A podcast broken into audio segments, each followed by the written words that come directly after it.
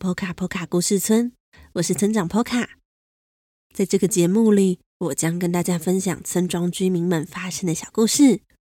如果你喜欢我们的故事，欢迎订阅我们的 Podcast 节目《波卡村长的故事时间》，以及 YouTube 频道《波卡波卡故事村》。iPhone 用户也可以到 Apple Podcast 替我们留下五星评论，让更多人认识我们哦。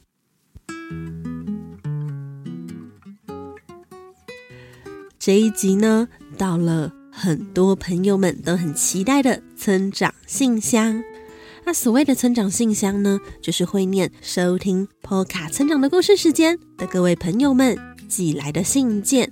那要怎么寄信到村长信箱呢？你可以到 Apple Podcast 替我们留下五星评论，或是到各个平台，像是 Spotify、First Story。或是 Facebook、Instagram 留言或私讯给我们，就能够成功寄信到村长信箱喽。所以非常欢迎大家，每次听完故事，如果有心得或想法，都可以留言私讯给我们，村长和村民们都会非常开心哦。那这一周的村长信箱呢，其实原本应该是要在上个星期播出的，但上个星期节目暂停一次，为什么呢？因为村长一家人确诊了，最开始是从村长的先生，也就是小村民的爸爸开始发作，但当时我们以为是因为他去拔智齿的关系，所以身体不舒服。就这样过了两天，然后到了第二天的傍晚，他开始发烧。那时候村长还很担心，是不是拔智齿就是伤口感染。就到了隔天，因为烧也还没有退，然后在朋友的建议之下，一验之下就发现啊，确诊了。那中间的情形呢？如果有看村庄的 Facebook 或是 Instagram，应该会看到，就是中间就是陆陆续续换村长，还有小村民开始发烧。那中间小村民还一度发烧烧到四十一度，而且当时我们手边可以用的退烧药，或是呃，可能有些。爸爸妈妈或是有小朋友有用过的，就是那种塞屁股的塞剂，就是可以降温的塞剂，也都用上了。可是都还没有到下一次可以用的时间，但它就是一直烧起来，一直烧起来，所以最后我们就只好到急诊室。我相信在听节目的朋友们，你们可能也曾经为此到急诊室过，那其实也知道。大致上是没有别的方法，只能尽力的让小村民退烧。所以最后在医生的建议之下，我们把塞剂的剂量增加一些。那最后小村民才终于 开始降温。不过这个过程呢，就是其实就是让我还有我的先生，就是都吓了一身冷汗。好在就是现在大家都没事了，我也能够坐在这里跟大家一起念各位的来信。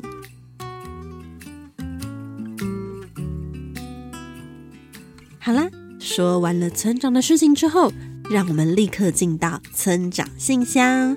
那首先呢，是在 Apple Podcast 替我们留下五星评论朋友们的留言。那第一封是五年级的陈博安，博安说：“好好听，我要给予你们一亿颗星。”一亿颗超多的耶！谢谢伯安。第二封信是来自喵空一家人，他说最喜欢小河童了。谢谢村长常常分享好听的故事给我们听哦。谢谢喵空一家人的喜欢。第三封信是来自小兔子的信，小兔子也说我爱小河童。他还说了：“村长，我爱你。”谢谢小兔子，我也爱你哦。那在下一封信是来自卓西的信。Hello，卓西又见面了。卓西说：“我上次被你念到留言，我好开心。希望这个留言也会被念到哦。”括号，我也会写日记哦。哇，卓西你好厉害哦！村长其实一直希望自己有写日记的习惯，可是从小到大呢，村长写的日记大概一年可能只会写个两篇吧，或三篇这样子，很很少很少。所以我很羡慕会写日记的朋友。好啦，那在下一封信是来自思颖，他说：“Hello，村长，你还记得我吗？我是第二次写评论，今年四年级，我很喜欢你们的故事，希望你们可以继续努力，加油。”谢谢思颖再度来信，也很开心你喜欢我们的故事哦，我们也会继续加油的。好的，那在下一封信是来自 Joy 黄，他说：“请问小河童他们几岁？小河童有没有像是香蕉牛奶或是其他果汁呢？”嗯、小河童几岁呢？其实村长不是很确定。但我知道他是小学生呢。那另外，小河童他们有没有香蕉牛奶或是其他果汁呢？有哦，村长还记得呢。有一集的故事是在说小河童还有罗宾一起做洛梨牛奶的故事，所以小河童他们也有在喝果汁哦。好的，那再下一封信是来自乃轩。嗨，乃轩。乃轩说：“又是我，这是我第三次留言哦。这次我想问的问题是：一，小河童的本名就叫小河童吗？还是那是他的绰号呢？二，小河童今年几岁？几年级？三，小河童的身高是？四，小河童他们平常会穿衣服吗？”之前好像有人问过了，我在看您的插画时，好像几乎所有波卡波卡村的人都没有穿衣服耶。谢谢村长，要继续加油哦。谢谢奶生的问题，我想应该有很多朋友都好奇，第一个小河童的本名是什么呢？小河童的本名没有人知道。至少在波卡波卡村没有人知道，因为小河童和他的妈妈是波卡波卡村里面唯一两只河童，所以小河童大家都会直接叫他小河童。那小河童的妈妈，大家就会称她为河童妈妈或是河童女士。那第二个问题，小河童今年几岁？几年级呢？大家对于小河童的年纪都很好奇耶。那村长有机会再去问小河童，他几岁几年级？那第三个小河童的身高是？村长其实不太确定，但小河童呢，大概是到村长的膝盖，比村长的膝盖再上去一点点的高度。那村长本人呢，是一百五十五公分，所以大家可以算一下，大概到膝盖这样是多高？那第四个小河童，他们平常会穿衣服吗？小河童平常不会穿衣服，但如果冬天的时候呢，他因为很怕冷，所以他就会穿上大衣、裤子、靴子，还有帽子。那至于其他朋友的话，像是罗宾是有穿衣服的，或是玛雅还有杰西都是有穿衣服的哦。那因为在波卡波卡村里面。许多村民都是动物，那他们可以选择他们想要穿衣服，或是不想要穿衣服都没有关系哦。以上希望有回答到乃轩的提问。再下一封信是来自六岁的恩恩，还有四岁的伦伦。他们说：“嗨，会说很好听故事的村长。上次我的弟弟伦伦。”听到你的祝福，他很开心哦。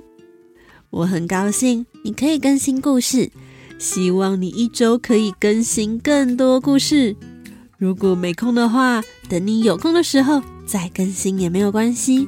我们可以等你，因为我们很喜欢村长，所以要给很多爱心。谢谢恩恩还有伦伦，真的很抱歉，村长不仅呢。没有每周都更新，上礼拜还因为生病休息了。那村长之后会继续努力的，每周至少更新一集。再次谢谢你们喜欢我的故事。那再下一封信是来自他的名字叫做 People 一二三四 Popo。他说故事好好听，我想被你念到。另外想问小河童，有猴子的动物吗？哦，你应该想问的是 Poca。接下来是来自私讯给村长的信件。第一封信是来自小宁。小宁说：“村长您好，我是小宁。我跟爸爸妈妈每个星期天都很期待可以听到新故事哦。谢谢你一直很努力的带给大家精彩的好故事，也谢谢村长跟大家说动物村庄的节庆派对的故事，让我可以边看书边听故事。”更容易读得懂哦！我也好期待小河童的抱枕哦，一定会很可爱、很舒适的。祝福波卡村的大家一切都好哦！谢谢小宁的来信。上次提到有朋友因为很喜欢动物村庄的节庆派对，他的爸爸妈妈还特别自己录音念里面的故事给他。因为知道这件事情之后，村长就决定，我会尽可能的把动物村庄的节庆派对的故事呢，都念给大家听。其实指的就是小宁一家人。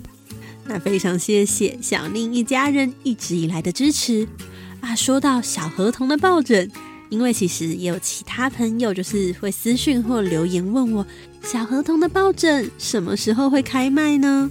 那其实现在小河童的抱枕都一直在紧锣密鼓的制作中。那村长之前有做出了一款，可是觉得好像有点太小了，所以村长现在正在做第二款。如果这一款收到之后，村长觉得它的尺寸还有样子很不错，那就会开始预购。至于旧的那一款呢，虽然有点太小了，可是却意外。很受到小村民的喜欢，大概因为它也小小的，所以抱起来很刚好。所以现在呢，就放在他的床头。他躺在床上的时候，想到就会抱一下小河童，非常的可爱。好的，那在下一封信是来自安珍家的信件。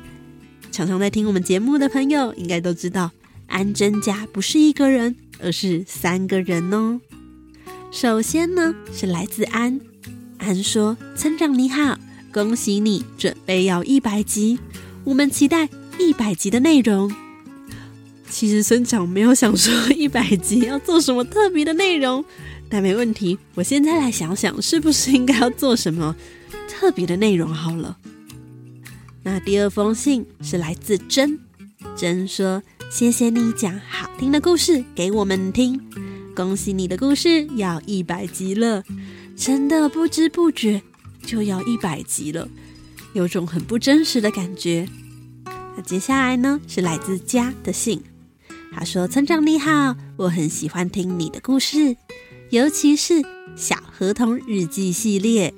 谢谢家，村长自己也非常的喜欢小河童日记系列哦。”再下一封信是来自洋洋的信。洋洋说：“村长，请问你喜欢角落生物吗？我正好有一条角落生物的毛巾，我很喜欢哦。我最近最喜欢的故事是黛西的圣诞树，请问还会有黛西跟圣诞树的故事吗？小村民最近好吗？会爬爬爬了吗？我最近在学街舞哦，学了好多歌。”请问村长也有学街舞吗？最后，我每次听完村长的故事都会呼呼大睡。谢谢村长，I love you，爱心爱心，爱心爱心，还有几个睡觉的图案，这些是洋洋特别要求要传给村长的表情图案。那谢谢洋洋的来信，首先是关于角落生物。村长其实也是到去年才真正认识角落生物的，那是因为村长在日本的外甥女，她很喜欢角落生物。疫情期间呢，我们还在台湾买了角落生物的绘本寄给她。那也是因为他的关系，我才知道说角落生物里面的角色们每一个都有有一点哀伤的故事，像是被吃剩的炸虾之类的角色。那再来是关于黛西的圣诞树，很巧的是呢，村长今天才跟小村民一起在看，很多台车上面都有载着圣诞树的那一张图。关于之后还会不会有他们的故事呢？就看看圣诞节的时候喽。那再来，最近小村民好吗？学会爬爬爬了吗？哦，小村民现在已经不只会爬，而且他还会小跑步了。不知不觉已经长那么大了。那最后关于街舞吗？街舞村长没有学过诶。村长发现其实自己好像不是很会跳舞。虽然如此呢，我小的时候好像曾经有想要学街舞，但当时还没有像现在这样有那么多可以学街舞的地方，所以就没有这个机会了。好啦，那以上呢是私讯到村长信箱的信件，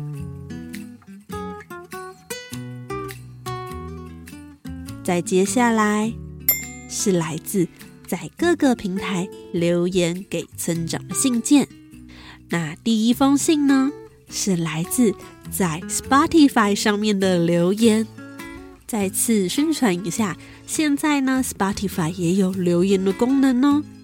村长前几天特别跑去看，发现真的有朋友在上面留言呢。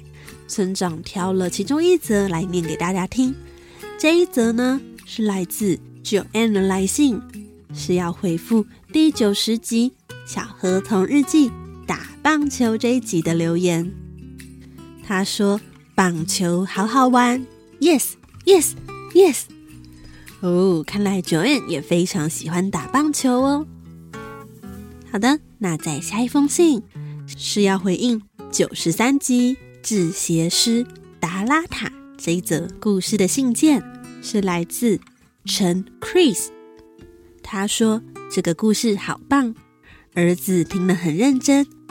他说他下一次也要认真的选一双舒服的鞋子，而不是外观可爱的鞋子。谢谢你们喜欢这一则故事。那村长有回复他说，希望你们可以选到一双又可爱而且又舒服的鞋子。再下一封信是来自。”张静妍的信，静言是要回复第九十四集《小河童日记》心里的声音这一集。他说：“我心里的声音是开心的声音哦。”这一集村长在录的时候一直在想要怎么跟大家，特别是小朋友形容心里的声音呢？但我觉得，如果你可以注意到自己心里的声音。在很多时候，你都会更了解自己究竟在想什么，以及自己究竟想要做什么。那再下一封信是来自魏少如的信，他是要回应母亲节故事的信。他说：“我送康乃馨和卡片，还有肥皂，我想应该是送给妈妈吧。那我觉得你的妈妈一定会非常喜欢。”好的，那再下一封信是来自 Helen 孙，他说：“小孩最爱村长的故事了，谢谢你们。”再下一封信是来自卢林的信，是要回应第九十六集《小河童日记》练习跑步这一集。他说：“让小朋友学习聆听跑步时候的专注行为，这样很不错哦。”谢谢卢林的鼓励。在下一封信，也就是今天的最后一封信，是来自林米雅。米雅呢，是想要回应第八十九集《小河童日记》登山记这一集。他说：“如果我是小河童的话，我会连那二十秒都不想留下来，因为我很害怕。”那这一段是在描述。小河童下山的时候呢，因为是要抓着绳索往下溜，并且小河童的脚没有地方踩，所以完完全全只能就是慢慢的溜下来，大概溜了应该是二十秒吧。那林米娅是说，如果他是小河童，他完全不敢放手。可是，可是这样子，你不就会一直卡在山上吗？所以我鼓励米娅，如果真的遇到这样的事情，还是要鼓起勇气往下溜哦。好了，谢谢以上所有朋友们的来信。那今天的村长信箱呢，真的是让大家久等了。希望下个星期不会再有什么意外了。好啦，如果你喜欢我们的节目，欢迎点击节目的链接，请我们喝一杯咖啡，支持我们，或是定期定额赞助我们，成为村庄的一份子哦。那么，波卡村长的故事时间。我们下周再见了。